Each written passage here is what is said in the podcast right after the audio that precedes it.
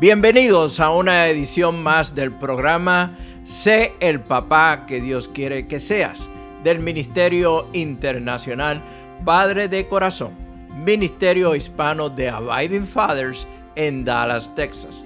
Para información del Ministerio Padre de Corazón, se pueden comunicar por mensaje de texto o voz al número de teléfono 214-533-7899. 214-533-7899. También nos pueden enviar un correo electrónico a rafi arroba padredecorazon.org. Rafi con Y al final rafi arroba padredecorazon.org.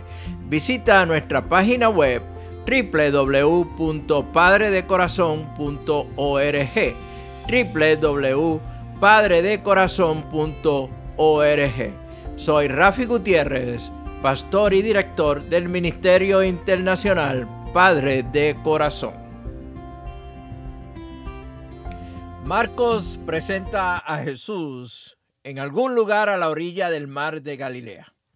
Varios meses antes Jesús ya había conocido a Pedro, Andrés, Jacobo y Juan. Y ellos habían llegado a confiar en él como se describe en el Evangelio de Juan, capítulo 1, los versículos del 35 al 49. Este no fue el llamado inicial de Pedro a la fe y salvación. Fue su llamado inicial al discipulado. Tema que quiero compartir con ustedes, mis apreciados amigos, hermanos, hermanas y amigas en la fe, en esta serie de la formación de carácter, total sumisión a Dios. Continuamos con esta serie. Y esta serie estaremos hablando de Pedro, uno de los doce apóstoles. Hablamos de que Pedro y su hermano Andrés eran pescadores, que Jesús los llamó dentro del contexto en que ellos vivían y por lo tanto se podían identificar hasta cierto sentido con el llamado de convertirse en pescadores de personas. Lo más seguro no tendría mucho sentido para ellos en ese momento. Ahora, quiero detenerme un momento aquí para hablar sobre el oficio de pescadores en los tiempos de Jesús y aclarar lo que puede ser algunas creencias erróneas sobre estos pescadores. Según el comentarista bíblico James Edwards, y estoy parafraseando lo que él dice, la pesca era la industria primordial en el mar de Galilea. La pesca no era consumida solamente por las villas locales o los pueblitos locales alrededor del mar de Galilea. El pescado era el plato básico de la cocina greco-romana en todo el imperio. Por lo tanto, la pesca proveniente del mar de Galilea era exportada a lugares distantes como Egipto y Siria el que estos pescadores compitieran en el mercado mediterráneo era una muestra de sus destrezas, prosperidad e ingeniosidad. Lo más probable dominaban el idioma griego, idioma internacional de los negocios y la cultura en aquellos tiempos. Los pescadores que Jesús llamó no eran simples pescadores de pasatiempo. Para poder sobrevivir en el mercado mediterráneo, necesitaban ser hombres exitosos en el negocio de la pesca. Cuando leemos el relato del llamado de Pedro y su hermano Andrés, Marcos menciona la empresa de pesca que tenía el papá de Santiago y Juan. Escucha lo que dice Marcos en el capítulo 2, versos 19 al 20 de su evangelio. Un poco más adelante, Jesús vio a Santiago y a su hermano Juan, hijos de Zebedeo, que estaban en una barca arreglando las redes. Enseguida los llamó y ellos dejaron a su padre Zebedeo en la barca con sus ayudantes y se fueron con Jesús. Estos hombres en su mayoría eran empresarios. Como dije en el programa anterior, Entre sus cualidades estaba la valentía, capacidad de trabajar juntos, paciencia, energía, resistencia, fe y tenacidad. Los pescadores profesionales sencillamente no podían darse el lujo de rendirse, ni mucho menos quejarse. ¿No crees que son cualidades que son útiles para el ministerio? No se trata entonces del glamour de tu oficio, título o posición, pero de lo que Dios ve en ti en cualquiera que sea tu oficio. Jesús llamó a estos pescadores no por sus títulos o credenciales académicas. No los llamó a comenzar un seminario teológico ni mucho menos un instituto bíblico. Los llamó a que le siguieran, a que fueran sus discípulos con un objetivo en mente, pescar personas para el reino de Dios. Fueron invitados a comenzar una relación personal con Jesucristo y estos decidieron tomar lo que podríamos llamar una sabática y experimentar la misma presencia de Dios en el barrio. El médico Lucas nos presenta un relato más dramático. Es el que vemos en muchas de las películas de la vida de Jesucristo. Es una de esas escenas donde te identificas con Pedro o dices, yo quiero ser Pedro. Jesús había ministrado en Capernaum, donde sanó la suegra de Pedro, lo que nos muestra que Pedro era casado.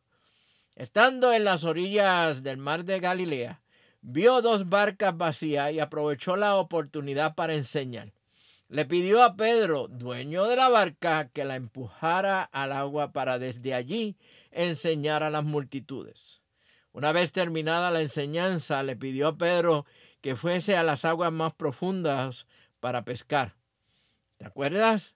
En el programa anterior dijimos que el lago o este mar de Galilea tenía áreas profundas de alrededor de 160 pies de profundidad. La contestación de Pedro no se hizo esperar. Maestro, hemos trabajado mucho durante toda la noche y no hemos pescado nada. Pero si tú lo dices, echaré las redes nuevamente. Esto lo encontramos en el Evangelio de Lucas, capítulo 5, versículo 5. Pedro tenía toda la razón. La evidencia era obvia. No habían pescado nada durante toda la noche. Estos hombres profesionales en la pesca, conocedores del mar de Galilea, no habían tenido éxito ninguno en su pesca. Jesús era un carpintero de Nazaret, de donde nada bueno ha de salir. Pedro era el pescador profesional que conocía muy bien las aguas del lago. Lo más seguro, Pedro había escuchado de las obras de Jesús en Capernaum. Hey, como dije anteriormente, Jesús había sanado a su suegra y el milagro ahora está por suceder. Las redes de repente se llenaron de tantos peces que comenzaron a romperse. Al unirse otra barca, pronto se llenaron de peces que estaban a punto de hundirse las barcas. He aquí la parte dramática de la película. Pedro se dio cuenta de lo que había sucedido. Cayó de rodillas delante de Jesús y le dijo, Señor, por favor aléjate de mí, soy un hombre tan pecador. Aquí es donde tal vez te identificas con Pedro, donde tal vez quieres ser como él, Tal vez puedas ver cómo se sintió Pedro en ese momento. ¿Cómo es posible que este carpintero de Nazaret, de Nazaret puede saber dónde tirar la red en este lago que yo conozco como la palma de mi mano? Y entonces viene el llamado.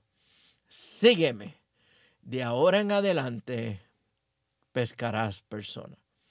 Te invito a que me acompañes en la próxima edición de este programa, donde continuaremos con el tema formación del carácter, sumisión total a Dios, Pedro llamado a ser discípulos.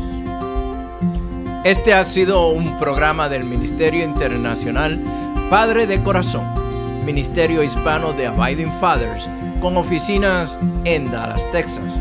Nuestra misión es la de capacitar, motivar y comprometer a los hombres en su rol de padre y líder en el hogar, según lo ha ordenado Dios, haciendo discípulos del Evangelio de Jesucristo. Somos un ministerio internacional, relacional y generacional. Para información del Ministerio Padre de Corazón, se pueden comunicar por mensaje de texto o de voz al número de teléfono 214-533-7899. 214-533-7899. O enviarnos un correo electrónico a rafi arroba padredecorazon.org. Rafi con Y al final. Rafi arroba padredecorazon.org. Puedes visitar nuestra página web www.padredecorazon.org www.padredecorazon.org Soy Rafi Gutiérrez, pastor y director del ministerio Padre de Corazón y les agradezco grandemente que nos hayan acompañado en esta edición del programa Sé el papá que Dios quiere que tú seas del Ministerio Internacional Padre de Corazón. Nos vemos próximamente en el barrio.